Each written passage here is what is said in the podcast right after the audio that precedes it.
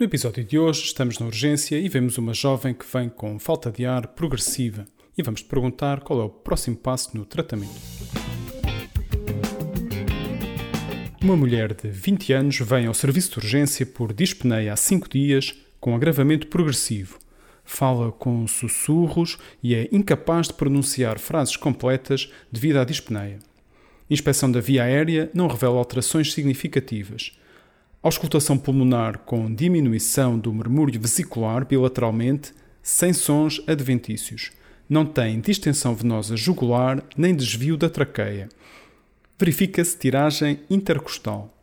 Está hemodinamicamente estável, apirética, mas com saturação de oxigênio de 89% e frequência respiratória de 12 ciclos por minuto.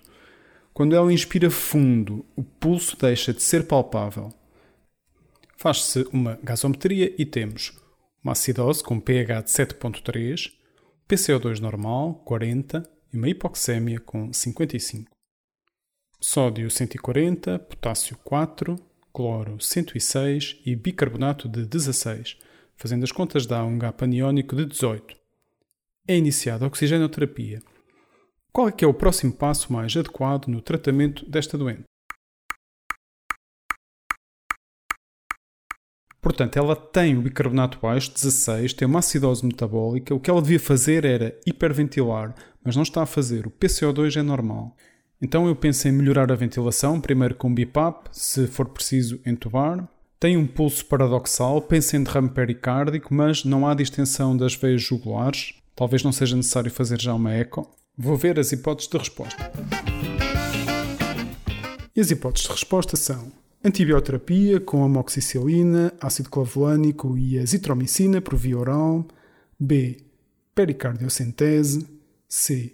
Intubação orotraqueal. D. Soro cristalino isotónico. E E. Sulfato de magnésio por via intravenosa. Vou escolher a resposta C, intubação orotraqueal. Ela está de facto a hipoventilar, frequência respiratória é baixa, o murmúrio vesicular está globalmente diminuído. Vamos intubar. João Nuno, qual é então a resposta certa? A resposta certa é a opção C, intubação orotraqueal.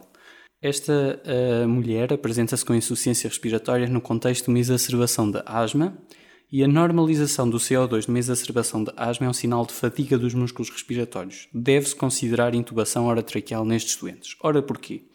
O pH na asma evolui da seguinte forma. Inicialmente as pessoas têm uma alcalose respiratória devido à hiperventilação.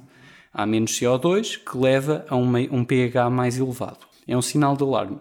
Posteriormente acontece uma acidose respiratória devido à fadiga dos músculos respiratórios, que leva à normalização do CO2, e acontece também uma acidose metabólica devido à falta de oxigenação celular, que leva a um shift para o metabolismo anaeróbio e, consequentemente, produção de ácido lático. O gap aniónico era devido à presença de ácido lático. Esta vinheta apresentava também outros sinais de gravidade, tais como a diminuição do murmúrio vesicular, habitualmente tem sibilos e aumenta o tempo expiratório. Esta doente tinha um silent lung, ou pulmão silencioso, que é um sinal de alarme. Estava... Uhum.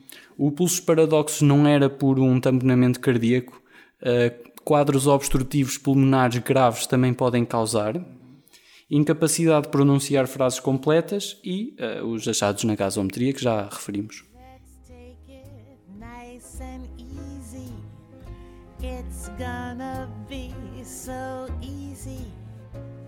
for us to find.